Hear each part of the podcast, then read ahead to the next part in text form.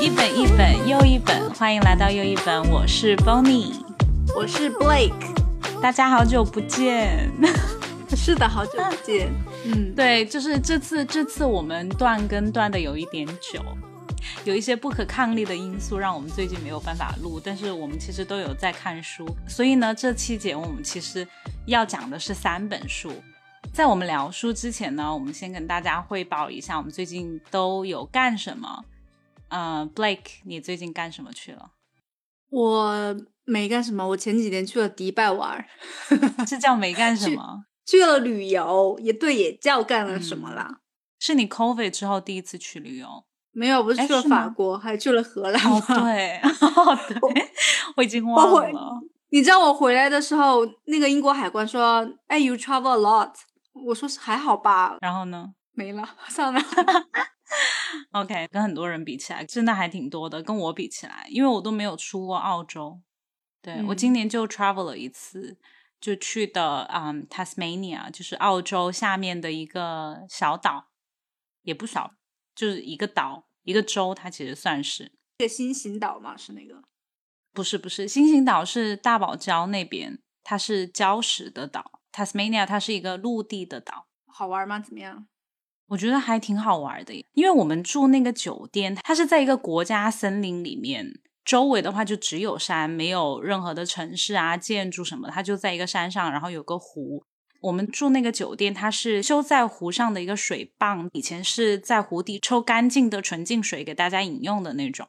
哦，嗯，就是那样一个建筑，然后现在因为废弃了嘛，它就被改造成了一个酒店，所以很漂亮。你。在那里就只看得到那一个白色的房子，然后你要走很长的桥走过去，周围都是那个树啊，因为它在国家森林里面。如果去的话，你就必须待整个 weekend。所以我们那四天都是在那里，都是一样的人，所以你跟大家就会慢慢慢慢越来越熟悉，会跟他们聊天什么的。如果有社交恐惧症的人，我觉得这个不太适合。但是如果你很喜欢跟人家聊天的话，这个旅程你应该还挺喜欢的。哎，我发现就是其实。读书就是做这个播客对我的 social 有帮助。怎么说？它就是一个 community 的那种概念，所以你吃饭也是大家在一起吃，可能二三十个人分成了三四桌、四五桌的样子，所以你就必须跟其他人 social。为什么必须跟其他人 social？因为没人会安静的吃啊。他就是想创造那种。人家 你可以是你 没有，是是你非要跟人家说话，人家可能根本就不想跟你说话。No no no，这个中国人好 annoying，根本就不。每一桌都在聊天，而且你去之前，大家会提前半个小时到吃饭的地方，大家喝酒，因为他会给你每人一杯酒，因为吃的东西还有所有东西都是包的，然后大家就会在那里像开 party 一样，大家先啊你干什么的？如果你一个人不讲话，在那边待着就很奇怪。大家都会聊天，不是不是我硬要跟别人聊，好不好？Annie，我想说的点就是跟别人聊天聊的最嗨的就是聊到书的时候，因为我发现通过聊书的话，跟他们还挺容易，很快的拉近距离，有了很多还不错的交流。嗯，而且那个地方还有很多动物，因为它那边有鸭嘴兽是在岸边，但是那个地方我们是去不了。你去看那些鸭嘴兽的方式，就是它有一个步道，然后那个步道呢，它修了一个木头的墙，然后那个墙上有几个小洞，你就可以通过那个洞看下面有没有鸭嘴兽出没，而且你要保持绝对的安静。那个山上本来就没有人，本来那一片湖岸就很安静，所以说我们在那个步道上面的时候，大家就完全不说话，就在那。勾着，通过那个洞在那里到处找鸭嘴兽。我们在那里站了好久，可能站了半个小时，一只都没看到，还是没有看到，好吧？对，没有看到。他那里也没有别的事情干，就是山啊水啊。因为他那边有很多 wombat 袋熊，呃，袋熊在澳洲在野生的环境也会经常看到。他那个酒店里面其实他有说你可能有机会看到袋熊，但是我跟我朋友我们头几天一直都没有看到。直到倒数第二天，我们都已经回那个酒店的房间了，因为他那个活动是跟住的地方不一样，他住的地方是在湖上面，因为你要走过很长的一个桥。玩牌的时候，突然就有其他人回来，就说：“哦，他们刚才在那边看到王柏，就在草坪上面。”然后我们立马冲过去，可能大概已经都九十点了吧，到处找根本都没有看到。在我们要放弃的时候，就突然看到有一个工作人员，他刚好在那个草丛里面，他就说：“你看那边。”就很轻声的跟我们说。然后我们就过去，离我们很近，因为他们说不要离他们太近，因为那个袋熊它可能还是会要攻击你。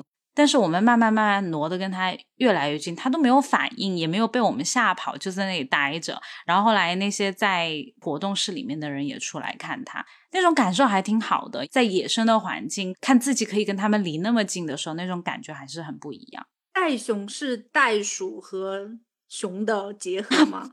不是，不是。你要不要搜一下？长得有点像刺猬，但是是大型的刺猬。哎，长得好像只猪哦。好像刺猬跟猪的结合，现场看到它就觉得很像一只黑色的猪在那里。嗯，有一点。然后大家就围着它在那看它，很安静，就看它在那个吃好巨大！我有那种保育人员把它抱着，可能体型比较像熊，所以它的名字是这样由来的。对，叫袋熊。对啊，因为我们这期是要聊动物嘛，所以我也很想知道你在迪拜有看到动物吗？其实我跟你讲，我去的时候，我看到很多人就说，迪拜那些土豪很喜欢遛狮子、老虎，可能在什么 shopping mall 都可以看到。我就一直期待我在街上会不会看到 狮子、老虎什么之类的，结果也没有。但是我有去骑骆驼啦，在沙漠里面骑着骆驼去看日落，到了一个地方后喝点香槟，然后又骑回来。哎，我好像也有是在算啊算啊，当然算啊。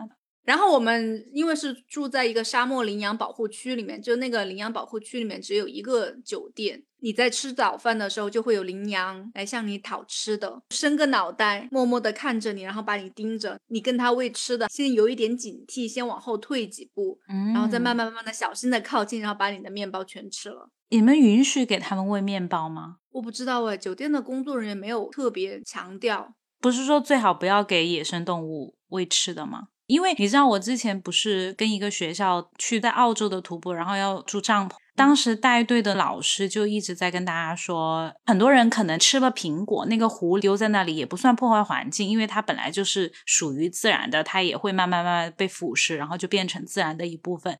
只要你不是丢的塑料，但是那个老师都是说的，任何人类的痕迹尽量都要带走。因为哪怕有些动物它可以吃这些东西，但是它本来应该自己捕食或去寻找锻炼它的能力。但如果你有太多人类留下的食物在那里的话，会破坏它们的。生态会破坏它们的习惯。我觉得他应该是经常会受到这里的住客给的东西，因为我坐在那里后，就突然就来了几只羚羊过来。如果不是开饭的时间的话，就完全看不到。哎，也会，但是它不会靠近你的吃饭的桌子这里，在周围那里瞎晃悠。哎，那你你看了这几本关于动物的书，你觉得这件事情是对的吗？好像这反省一下，对，但是这这就是游客的天性啊，你不觉得吗？游客去游乐园，大家很喜欢的还是喜欢去偷食，这是最受欢迎，也是动物园的一个盈利的来源。我觉得可能也是这个酒店的问题。如果他觉得这是不对的，他有这个意识的话，他应该跟大家提前讲一下，提醒一下，就是可能他们会很亲近你，但是最好不要。所以呢，今天我们要讲的话题就是关于三本书。我们其实一开始是想聊的是一本叫《逛动物园是件正经事》，我觉得很多人可能都知道这本书，因为那个叫什么来着？是因为这本书是《向往的生活》的一个嘉宾史航老师推荐给张艺兴的。因为我开始听这个名字，我以为是一本给小朋友看的什么学习的书之类的，就教一些动物的趣味性知识。就但是我听他推荐的点，就让我勾起了一点兴趣。他认为。动物怎么能在动物园里面活得舒服？其实是一门学问，因为每一个地方的动物园，就因为当地的政策、文化还有气候的关系，或者是物种的不同，他们的政策是需要调整的。就像管理一个个不同的公司一样，就需要因地制宜。就是表面是一本介绍动物园的书，其实是通过动物园的管理的表象来参透管理学的一个本质，所以才让我就说我们？要不要？对啊，那个史航老师说的呀，你没有听吗？你看完这本书，你看出了那个意思吗？我没有，我也没有。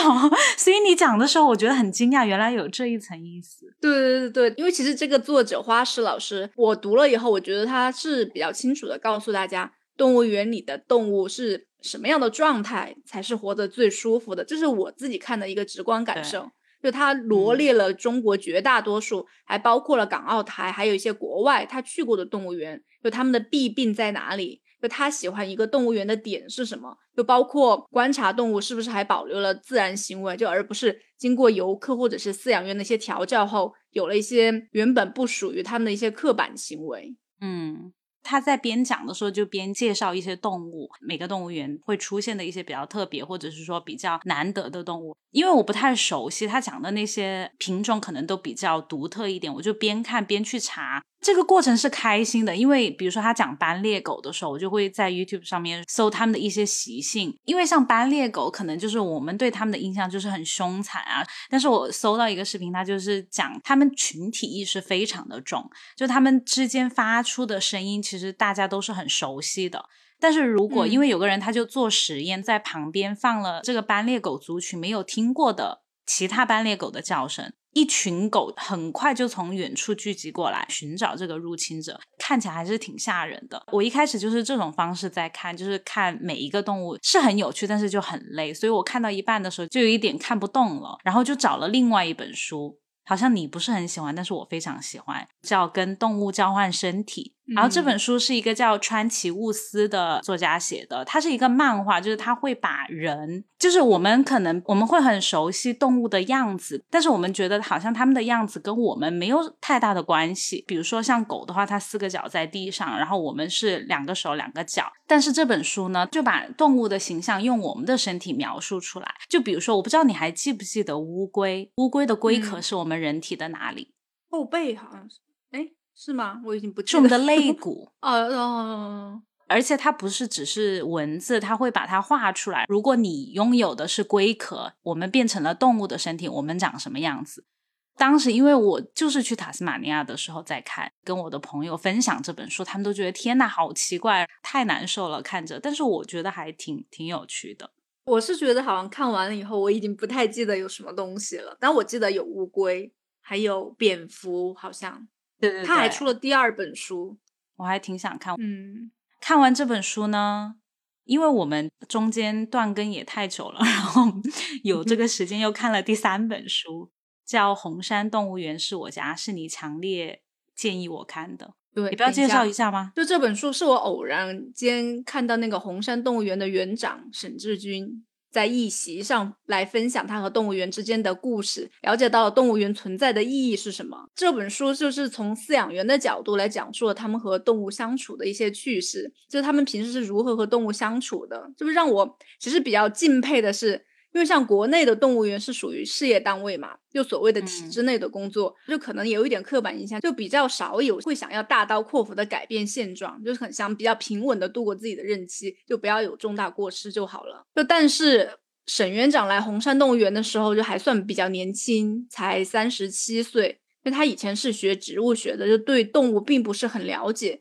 就在他巡视动物园的过程中，发现了动物园里面的动物都过着很艰苦的生活。在不到十平米的小笼子里，每天都来回的在笼子里踱步，就像花老师说的一样，全部都是刻板动作，还会出现动物在笼子里互相残杀的惨状。那可能是出于同理心也好，或者是作为一个动物园园长的责任，就他决定对动物园进行改革。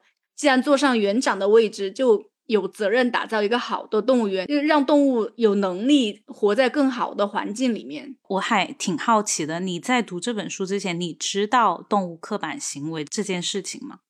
动物园的动物不知道啊。但是他说了以后，我就马上脑子里面有印象，就像有画面，熊在那里，嗯，熊在那里招手啊，或者是来回踱步。对，因为我在看这本书的时候，我在看另外一本小说，叫《The Heart Principle》，因为她是一个小提琴家，那个女主，她就说她那天一直弹不好，她就一直在重复，一直在重复，就像动物园里踱步的熊一样。我想说，这是 大家都知道的事情吗？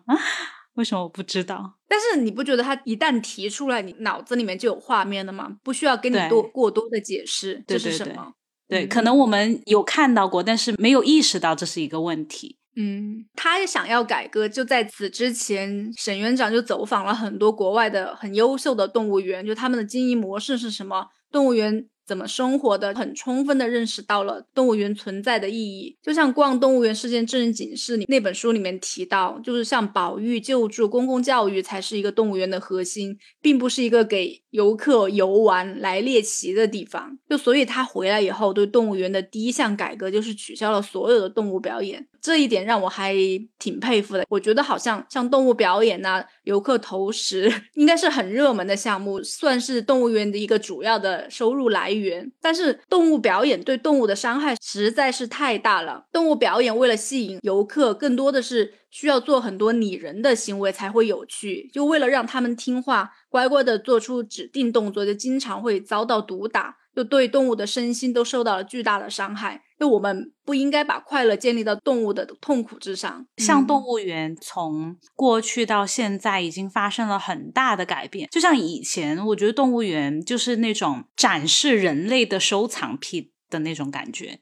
就是给你看我有什么东西，然后而且还要展示人类的控制欲，我们把它驯服的像我们要的样子。随着动物园的设计理念的改变，还有游客想法的改变、管理的改变，动物园的经营模式和追求的东西已经发生了很大的改变。因为像现在的话，其实动物园更追求的是怎么给动物更好的福利，是要展示它们原本的样子，而不是说把它变成一个我们想要看到的样子。因为动物原本的样子就很美，而且这也是我们想要接触动物的原因。如果我们只是想把它变成另外一个样子，那我们为什么要去看动物呢？我们直接看动画片不就好了吗？哎，可能人都是喜欢猎奇，想驯服别人。但是随着我们意识的改变，我们已经慢慢想要看到的东西就发生了改变。嗯，然后像第二项的改革就是禁止游客向动物投喂。很多人都是吧，看到那种，包括在伦敦，大部分人看到松鼠都想去喂一下。嗯，松鼠可能已经不太会觅食了，看到以后就想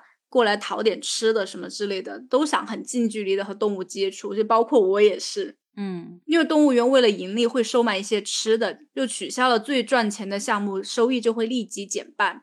但是我觉得沈园长为了打造现代化的动物园，他觉得这些东西全部都是需要修正的。就前期肯定是有阵痛，但是园内这么多动物，饲养员要张口吃饭，为了增加收入，就沈志军园长就把停车场重新招标，又把租金提高了不少。原来的租客都被气坏了，还对他进行了死亡威胁。但是沈园长还是坚持下来了。因为一旦退缩了，动物园的改革计划就会直接被腰斩。之后，他还把动物园的办公室也租出去了，动物园和其他单位全部都挤在一起办公，有很多员工都怨声载道。就但是这也是改革前期的阵痛必经之路，看你想要打造一个现代动物园的决心有多大了。可能主要也是游客发生了很大的变化。如果我们都不想看动物。被虐，然后，但是如果那个动物园里的动物看起来都很惨，那大家都不愿意去动物园看。就像我们刚才聊的，我们印象中上一次或者最近看到动物，基本上都是在一个非动物园的场景里面看到的。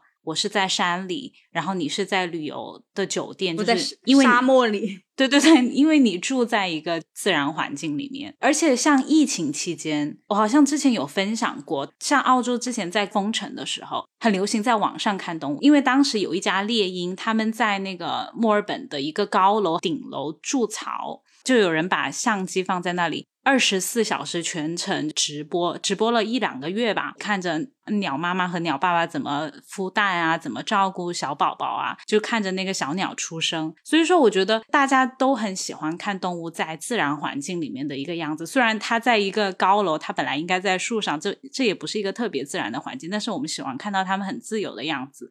然后，如果动物园不发生改变的话，当人们的意识发生改变，就是我们跟动物的关系发生改变的话，他们可能就会面临。所以说，我觉得沈园长的这个想法也是顺应趋势吧，很正确的一个决策。对动物园也好，对动物也好。嗯，所以你看这本书，你有什么印象很深的故事吗？我觉得我还挺喜欢这本书的，因为我读了《逛动物园是件正经事》之后。不就去了墨尔本的动物园吗？那一天最开心的事情就是跟饲养员聊天。嗯，然后《红山动物园是我家》这本书，它就是通过介绍一种动物，然后再介绍照顾他们的人的故事，就饲养员的故事，它是以这种方式来呈现的，跟我那一天去逛动物园的经历特别像，而且我也觉得这是非常好的一种介绍动物园的方式，因为你去到动物园的时候，除非你在那里待上一天甚至两天。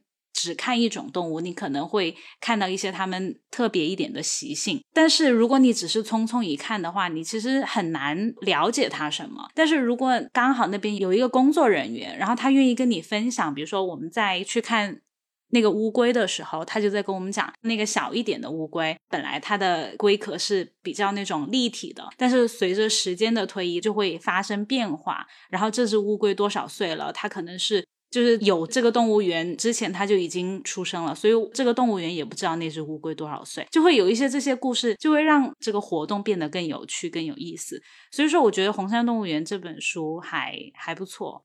如果你按花老师的标准的话，你觉得墨尔本动物园是一个现代的动物园吗？我觉得是。而且那天我玩下来，我的一个感受就是，我没想到动物园原来这么好玩。因为我小时候去过之后，就是可能还在不懂事的时候去过动物园，后来再也没去过了。我去任何国家旅游，我也没想过要去看一下那里的动物园。好像它不会突然出现说啊，要不要去动物园玩一下？你会吗？我之前我以为我没怎么去过动物园，那我仔细回想了一下，我去了好多。真的吗？像国内的话，对啊，像国内的话就是广广州的长隆，然后成都的大熊猫研究繁育基地。嗯，然后我还去了伦敦的动物园，然后北海道的旭山动物园，就看那个企鹅走路，还有芬兰的罗尔连米动物园，香港的海洋公园算动物园吗？因为它里面还有大熊猫。如果这些算的话，那我也还去过。一些，但是我觉得我后来去的可能在传统意义上，我不把它们定义为动物园。就像你说去看企鹅，我也会去看。但是墨尔本旁边专门有一个岛，它那上面每天晚上企鹅就会从海里面回来，然后大家都会去那里看企鹅，也有收门票。但是我没有意识到那是动物园。然后比如说我们也会去爬山，我们知道那个山上有很多考拉，所以说我们会专门去看。但是在我的印象里面。我都没有把它们定义成动物园，像香港海洋公园可能算。你觉得不是圈养的，是不是都不是动物园？对，可能我以前对动物园这三个字的概念，就是要把动物圈养起来，然后要有一种来取悦我们、来娱乐我们的那种形式，我才把它当成是动物园。嗯，但是好像就是，其实我这个想法也很落后，对动物园的概念非常的老。然后所以说，像去墨尔本动物园的时候，我觉得它设计的很好，因为其实场地并不大。我经常去那个动物园的附近，但是我从来没有进去过。可能小时候看到的动物都是惨兮兮的，在动物园。墨尔本动物园你进去之后，它场地也不大，但是。你去每一个展区，你就觉得去了一个全新的国家那种感觉，因为他在展示老虎啊、大象啊、猩猩啊，就是比较亚洲的那些动物的时候，他把整个区块设计的很像泰国，它有那种泰国的小亭子，然后有一些海报指路的，全部都是泰国的那种风味的设计，而且它的树都修得很高，那个路也设计的就是蜿蜒的感觉，那个地方好大好大，就像到了一个森林里面一样。是不是它也算是还原了他们本来栖息地的一个状态？你觉得是吗？对，我觉得你到那里，你感觉就是到了泰国，这个让我很惊讶，因为它是相当于有一个主路，那个主路上面有很多分支，你每去一个，你可能就到了一个新的区块。我记得我们当时一进园的时候，就看到了 meerkat，你知道细纹吗？就狐獴吗？对对对，丁满。对，丁满，丁满，好可爱。因为我以前自家的那个，对我以前没看过，现实生活中我没看过丁满，但是他们看起来太可爱，就在那个山上这样站着，一动不动在放哨。你开始以为他在卖萌，因为我是后来回来之后我才看的，就是《红山动物园》这本书，我才知道，就是他们其实是在展示他们的天性，因为他们的生存环境是。是需要他们很警惕，你看他们那么小，谁也打不赢，在自然界当中，所以他们永远都会有一两只在放哨，即使在动物园这种环境，他们还是保持了这种。天性，你就看到那些假山上面就站着一两个，真的是站立起来，也不是趴着，就他的腿就是在那里张望，手在前面，这样叫什么？交握着，交握着，就感觉很焦急的在那里东张西望的样子。哦，你说的狐獴馆，我就看到人家拍的那个红山动物园的 vlog，就不是什么大博主拍的，是游客随手拍的。点击率也不是很高，就还挺真嗯实的。我就看到，我觉得园内他们的设施很多很有意思，就是他们的狐獴馆，就游客参观通道不仅限于在周围参观，就他们有修建一个类似于地下通道的路，就仿造狐獴在地下挖通道，就可以直通到狐獴居住的那个地的中间，中间就凸起来，罩了一个罩子，一个透明的罩子。游客就可以在狐獴群中观察大家的那个动作，这个也是请专门的动物园设计师做的，就所以就很巧妙，就增加了一个游客的趣味性。哎，你知道澳洲的也是哎，也是澳洲的狐獴馆，对，它有一个假山，然后假山下面就有一个啊、那种像玻璃罩子，你就可以把头伸进去看。啊，对对对，一模一样的。对对对，嗯，嗯对，但是那个我觉得它设计是为小朋友设计的，因为我费了老大劲才钻进去。就模仿啊。嗯，就是你一进园就看到那么可爱的小动物，就是兴致一下就来了。这个开场开的很好。然后还有一个我印象很深刻，就是黄尾狐猴的场地。嗯那个场地我觉得设计的太好了，其他地方给我的感受很舒服，但是那个地方就是我是觉得它的设计非常的，其他地方你就看到人走来走去，但是那个地方需要排队，我就很好奇为什么这个地方有那么好看吗？为什么会排队？后来才知道是因为它的门有特别的设计，它那个门其实像一个小房间，像一个小帐篷，它有两个门。如果你要进到黄尾狐猴的那个馆的话，你要先进一个门，第一个门关上了，第二个门才能打开，你不能同时开两个门。因为它的黄尾狐猴没有在笼子里，或者是在一个固定的区块，它是在他们自己的家，就是你给他们搭建的家里面，然后你相当于是进到他的家。如果这个门没有关好的话，它其实是可以出来的。嗯所以他就设计了两个门，游客的话就不能同时开两个门，这样子的话，两个门都开了，他们可能就会溜走。然后你一个一个的开的话，你就可以进到他的家的感觉。你如果想要碰到他，你其实是可以碰到他，就在你眼前。你跟他的关系就很像在塔斯马尼亚的时候，我跟袋熊的关系，就是我要过去，我是可以过去的。我去了他的家，那你可以跟他投食吗？完了，我又是个那种刻板印象。完全没有看到任何人投食，就是不可能，大家都没有这个意识要去给他们投食，因为大家都知道这是不对的。对，你要你要摒弃这个这样。而且他们好可爱，你知道那个黄尾狐猴像在练功，因为那天太阳很好，他们应该是在那里晒太阳。它晒太阳是盘坐着，然后它的尾巴很长，就是顺着那个石头吊着，然后它手是这样举着，像投降的样子，就这样坐在那里，眼睛要闭不闭的在那晒太阳。嗯 好搞笑。他会有一个工作人员，比如说他看到你离他太近了，可能会提醒你一下，但是基本上大家都稍微保持了一下距离。但这种动物园的设计就让你感觉你跟他们的关系发生了改变，你不是过来要他们取悦你的，而是你到了他们的家，你去参观了，你来打扰了那种感觉，所以大家都安安静静的，也不会很吵闹，就是慢慢慢慢的走，参观了他们的家，又从另外一个两个门的那种设计的通道出去。是不是这就算是一个比较现代动物园的一个标准？大家都应该向这方面发展，就不要一味的只是好像变成了一个猎奇的一个地方，大家是应该是以以保育教育为主的。比如说，现在概念发生了改变，你跟大家说啊，你你去动物园不是说只是看他们表演啊，给他们喂食啊，他们不是取悦你啊。你这样说其实很难真的教育到大家，但是像你通嗯过一些巧妙的设计，自然而然你的心境，你去看他们的心境就发生了变化。所以说，动物园是有很多东西可以努力的。因为如果它不是这样设计的，那个黄尾狐猴的馆，它是把它们放在一个笼子里面，或者是说一个就是开阔的场地里面，然后我跟他隔了一个什么东西，我跟他的感受是完全不一样的。我觉得他就在那里待着，要表演给我们看或什么的。但是他通过一个设计，通过把那个地方完全布置的像他的家，我去的时候自然就会接受到动物园想要传递给我的信息，就是我不是需要他来取悦我，而是我去参观他的家。嗯有时候语言是很苍白的，你去招呼一个人，他不愿意听，你招呼再多次，他可能都不愿意听。但是如果通过一些其他的信号传递出来的这种信息，我可能更更容易感受到，更直观的感受到。嗯，主要是他如果有那种刻板行为，想要向游客要食，游客很容易被这种东西吸引啊，就去给他投喂人类的吃的。就像我在我在沙漠里面羚羊来向我要吃的一样。对，然后我想一下，墨尔本动物园还有什么？动物园里面有没有跟动物互动的地方呢？你的定义是怎么叫跟动物互动？因为我记得我上次去伦敦动物园的时候，很早以前了。因为伦伦敦动物园很小，它走几下就走完了。然后它被花老师定义为非常非常现代的一个动物园，就是私立动物园比较经典的一个案例，就是这种靠门票还有捐助生存的。嗯，花老师对伦敦动物园的评价还挺高的，就觉得是世界上最先进的动物园之一。就我个人本来是没有很大的感受的，哦我回想一下脑袋里的印象。就是很臭，面积有点小，几下就走完了。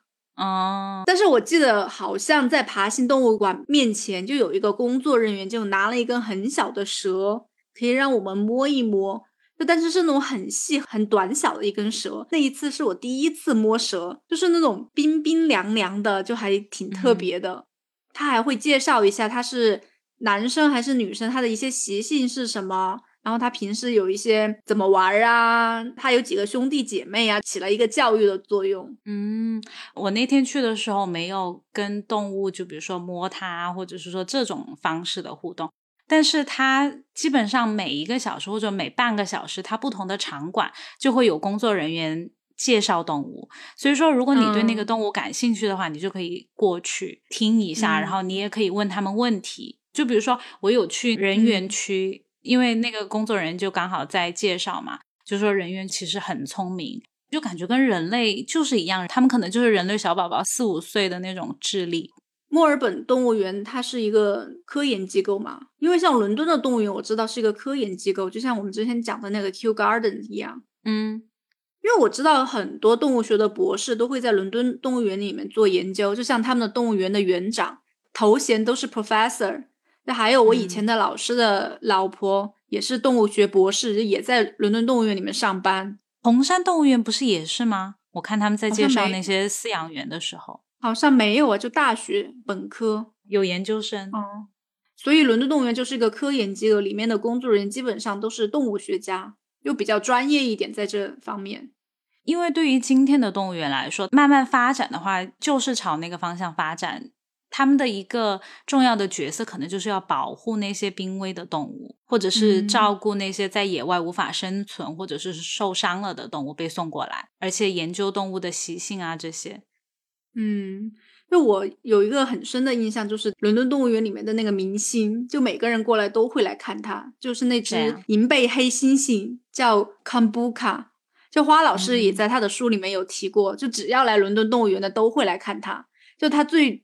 出名的事情，除了它是一只很巨大的 King Kong，一只金刚以外，就还有几年前，我不知道你有看到那个新闻没有？就是网传它突然打破玻璃跑了出去，就当时伦敦动物园还疏散了所有的游客，伦敦警察当时还召集了大量的持枪警察在市中心严阵以待。你要要知道，伦敦警察大部分是不持枪的。就我一般在街上，如果遇到持枪警察，都是持着那种小型冲锋枪，就不像美国都是带的手枪。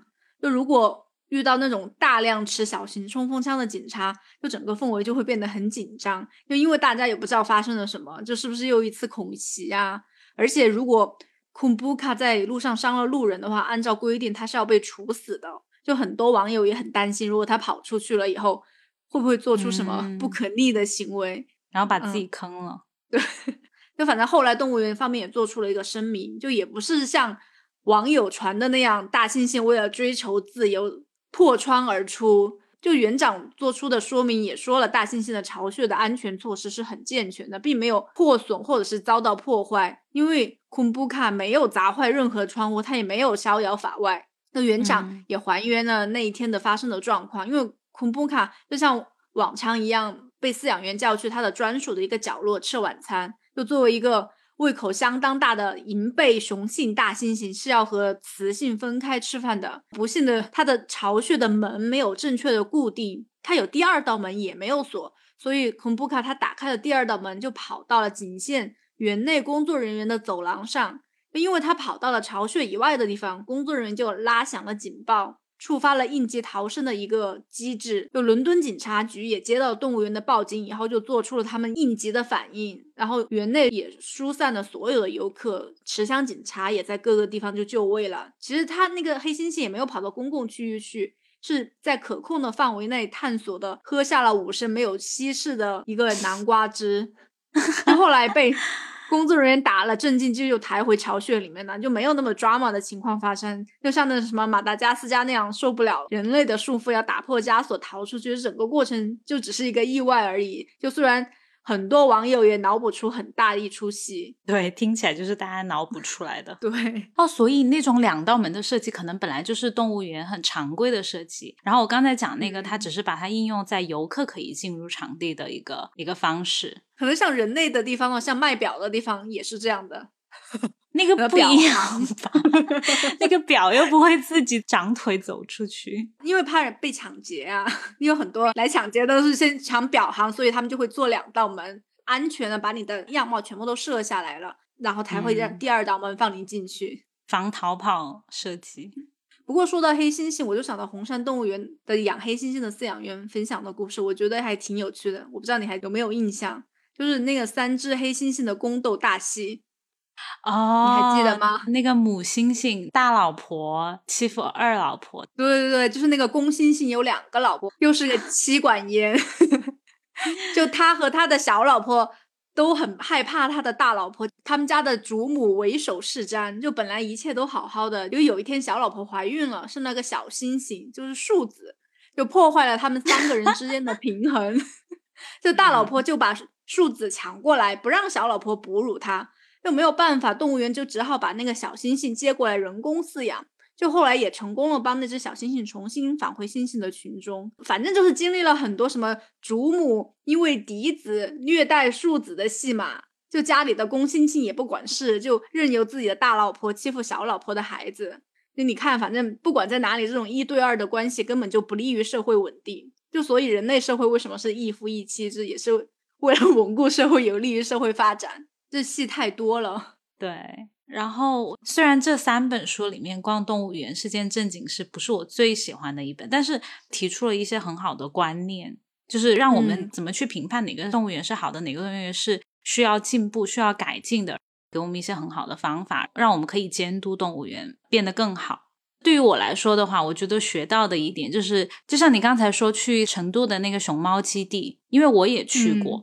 我记得当时我的印象就是那些熊猫都好远，我都看不到它们，而且它们都在树上，也看不到个啥。当时还有一点觉得有点扫兴，但是我看了这本书之后，就觉得其实他们做的是对的事情。因为动物它其实很容易无聊，特别是像黑猩猩这种比较聪明的动物，它们需要不停的有新鲜的事物来刺激它们。就跟我们人类一样，如果每天的生活都是一成不变，然后哪怕你不用工作、不用干嘛，你还是会觉得很无聊，那个日子很难过。只有我们每天有什么事情的发生，一直在刺激我们，有一些新奇的、好奇的、让我们感兴趣的事情发生，我们才会觉得这一天过得还挺愉快的。时间很快就过去了。对于猩猩啊，对于这些动物来说也是一样。所以说，动物园它就得按照每一个动物的性格。或者是说他们的习性来设计属于他们自己的场地，比如说像人猿这种的话，他们就会有一些玩具，会有一些爬梯。这种东西称作给动物做丰容，这个还挺好理解的。但是像有一些我觉得比较细致的一点，是我们可能平时都不会注意到，就是有些动物它会害羞，它不喜欢被人一直看着，它不喜欢没有可以躲避的地方。因为像那些可能比如说跑得快，但是不是那种很强大的动物，它需要找东西躲着，需要找隐蔽的地方，这是它的天性。如果它太暴露了，它就会觉得自己的安全受到了威胁。所以，对于那些动物的话，就适合在它的场地里面放一些可以让它们躲起来的一些丰容。我觉得这一点考虑还挺挺感动的吧。然后我就想到了，我当时在四川动物园，当时不是觉得啊那么远都看不到，很扫兴。可能熊猫它们也需要在一个很安静、可以让自己躲起来的地方，会比较舒服自在一点。这样想的话，可能我们就会觉得，嗯，这其实是一件好事，不是一件让我们觉得很扫兴的事情。所以说，关于丰容，丰容它不是简简单单让这个地方变得很好看，而是说要适合这个动物的习性做一些设计。我印象还很深刻的一点就是关于红山动物园，他在讲那个有一个叫什么来着？月月是不是三只？对对对对对对，三三只脚的那个豹子啊啊，三只不是三只豹，三只脚说错了。嗯对，那个三只脚的豹子，因为它之前被咬了，然后感染就截肢了嘛，所以它只有三只脚。给它做的丰容，可能大家就觉得它残疾了，能做的事情会比较少。但是其实它的动物的能力还是很强。他们设计一个很高的爬梯，其实它只剩三只脚了，它一步就跨上去了，还是走路身轻如燕。对，所以说做的丰容。可能每一个动物都不一样，要给他们做不一样的设计，才会让他们去展示他们本来作为动物很值得被我们看到、很可爱的一面。但是其实我觉得这点还挺感动的，就是确实园内很多动物园都不太愿意展示残疾的动物。红山动物园因为这件事情也做了很多的讨论，就后来大家也达成了一致，认为新场馆的建设并不是为了展示新的好的动物，就我们更多的是希望。改善原本持有的动物的环境，让动物们能能够获得更多。我觉得其实动物园真的有肩负着一个责任，就是它要很好的推广公共教育，就把动物园打造成一个自然的教育机构，就改变一般游客来动物园猎奇的想法，就让大家明白我们为什么要保护动物，就如何保护动物。所以说，在这个环节里面，饲养员还是起了很大的作用。就我们觉得他们的工作好像就是照顾动物，但是他们其实还会，因为他们是离动物最近的，他们最了解他们的习性，所以他们会设计一些辅助的工具啊，都是可以直接影响到动物福利的。而且我看这本书，我还有一个特别有感触的点。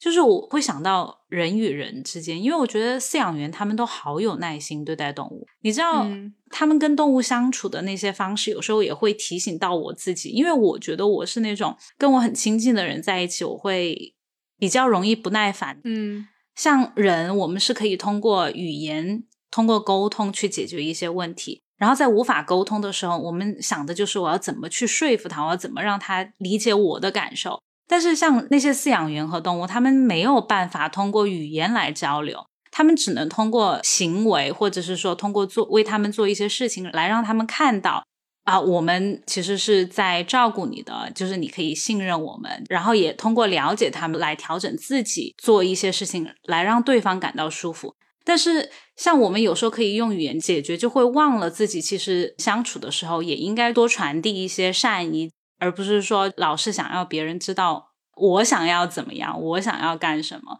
就是反正我觉得有有受到一点启发。嗯，我以前是那种特别相信可以通过沟通去解决问题的，但是可能长大之后发现，有时候行动啊，或者是说你给予的耐心、给予的爱心，这个可能对不管是人和人还是人和动物的感情交流都是更好的。嗯。但是不代表你可以通过你的善意改变所有动物，因为有些动物它的天性就是看到什么它就想吃，它并不是说它要吃掉你，太有野性了。对对对，它不是说它要针对你，它要吃你，而是说它看到什么它就是习惯性的张开大嘴把你吃掉。就比如说两栖动物，那在这种时候的话，饲养员他也知道你要保持适当的距离，你要保护好自己。不过，相比像那种驯养的动物，我还挺想去看野生动物的。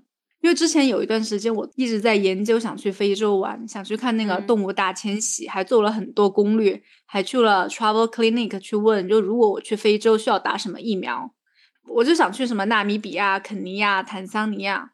就正好那个时候，我国内的一个朋友他去非洲玩了，就回来还分享了他很多在非洲的照片和视频。就我看到他发的那个动物大迁徙。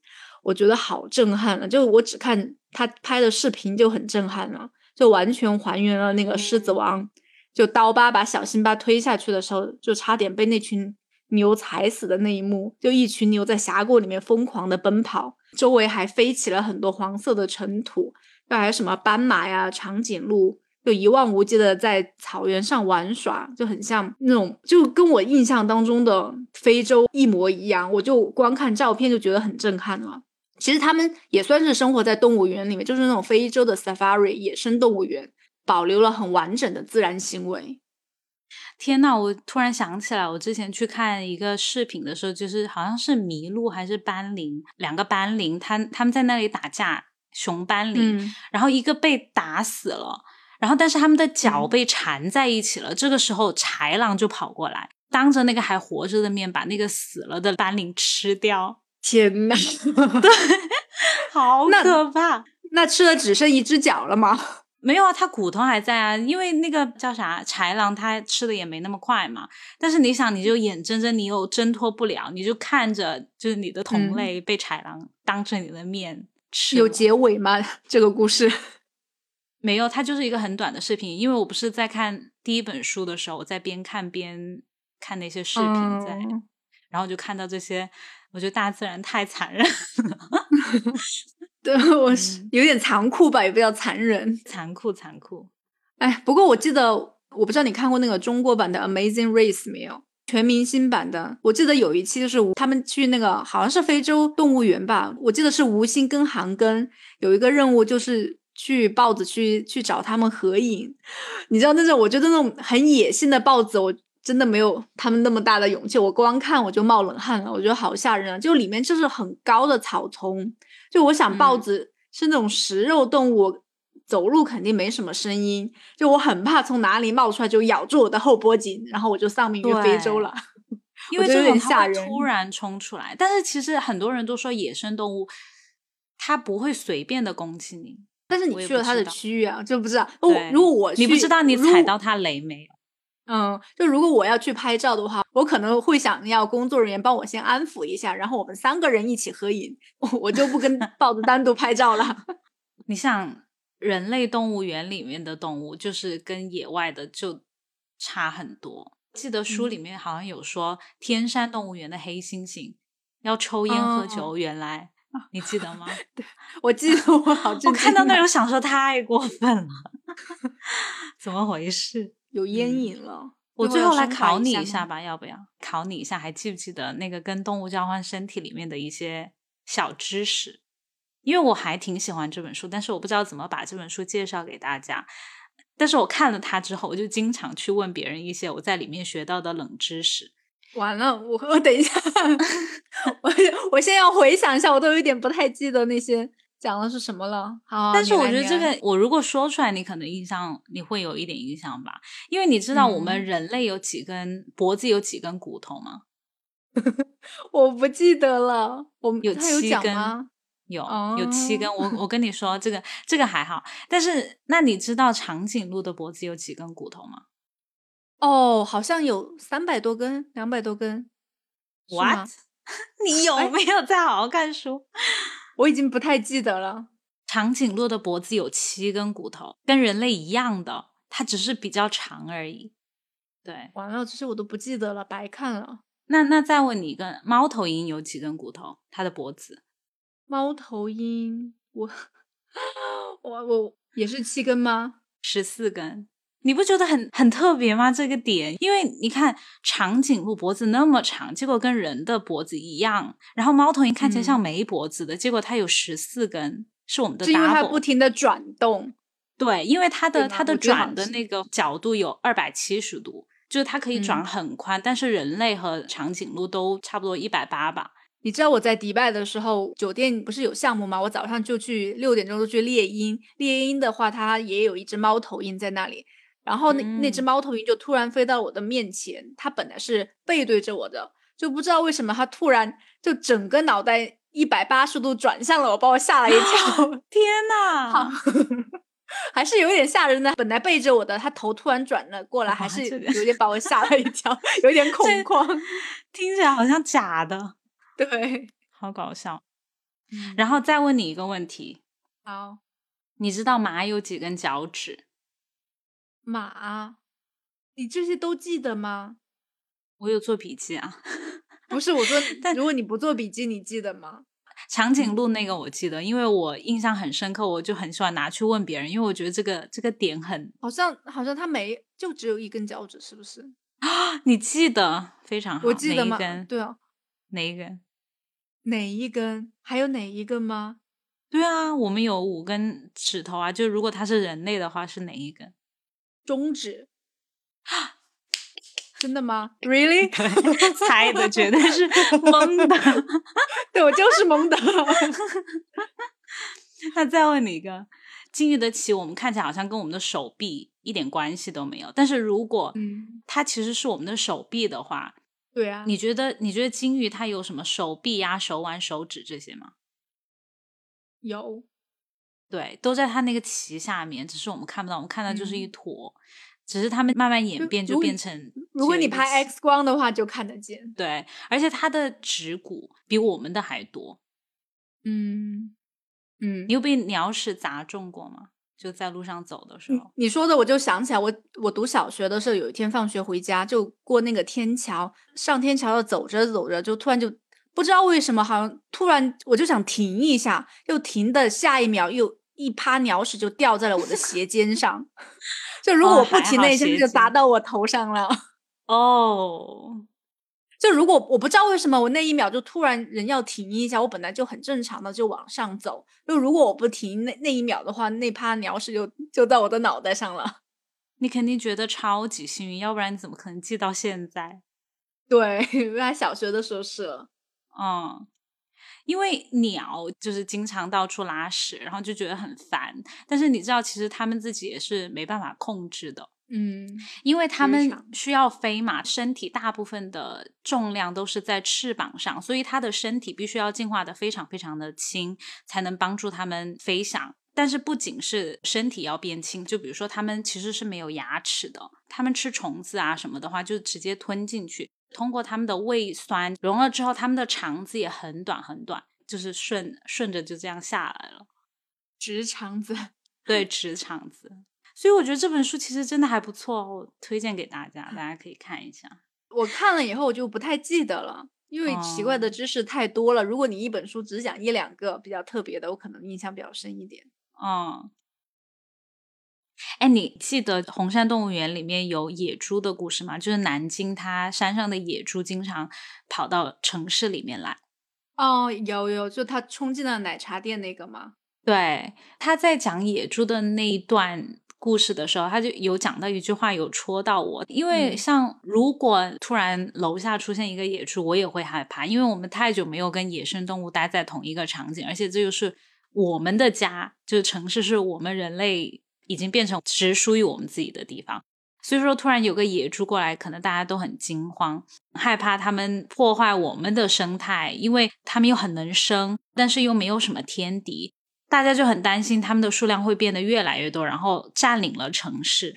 作者就说，大自然的魔法还不至于这么弱吧？就是大自然它会平衡，它会调节。如果野猪的数量太多了的话，其实自然就会解决它们。嗯，比如说他们找不到那么多食物，可能很多就没办法存活下来。就有时候我们觉得动物会来伤害我们的那些担忧都是多余的。所以说我看到这一句话的时候，我觉得特别有感触吧，就就印象很深刻。其实我们聊动物园也不是真的有什么很大的观点要跟大家分享，就是有什么了不起的想法。我们想到这个话题的时候，是因为我们觉得这是我们小时候都很喜欢的地方，就是很喜欢动物啊，会去动物园看动物。但是长大之后，好像都很少，反正我是很少，就是真的想要去动物园看动物，就引起了我们的好奇心吧，想看一下其他大人都是怎么逛动物园的。然后，而且在我们没有去动物园的这些年，动物园都发生了什么变化？有什么是我们以前没发现的？就是我们小时候去动物园可能没有观察到的，跟大家分享。然后也希望你们喜欢。总体我觉得这个看动物园，然后了解动物园的这个这个过程，觉得还是挺开心的。如果问我以后去其他地方，他们有不错的动物园，愿不愿意去看？我其实是愿意的。想法比较新的那些动物园。有很好的设计理念的动物园，还是很值得我们去参观的。所以，如果红山动物园邀请你去玩，你会想去吗？他不用邀请我去，我也可以去吧。他为什么要 邀请我去？我的意思是，你看到《红山动物园》这本书有吸引到你吗？你如果下次回国就到了南京，红山动物园会是你的一个 list 上的一个景点吗？嗯，我会，我会，我要去看月月啊。我我还挺想去看一下那个宫斗的星星的啊，其实这三本书里面有很多内容我们都没有覆盖到，然后如果大家有兴趣的话，可以去读一下。我自己给这三本书喜欢程度的排序呢，是第一本是《跟动物交换身体》，第二本是《红山动物园是我家》，第三本是《逛动物园是件正经事》。你呢？嗯，我我是第一本是《红山动物园是我家》，第二本是《逛动物园是件正经事》，第三本是。和跟动物交换身体，主要是跟动物交换身体的插画，我觉得还可以，就还很直观的看得出，如果我们人类变成那个动物，大概是什么样子。但是如果那些文字的话，那些知识冷知识有点太多了，我看完我就有点忘记了。嗯，就除非是像你这样特意的记了几下，想去考人家，我我不然我不太记得。嗯，OK，嗯。好了，那感谢你收听我们今天的节目。很久没有录播课了，也很开心，可以可以继续开始跟大家分享我们读的书。那如果你喜欢我们的节目的话，请记得点赞，然后订阅我们。那谢谢大家收听我们这一期的又一本，我们下一期再见吧，拜拜，拜拜。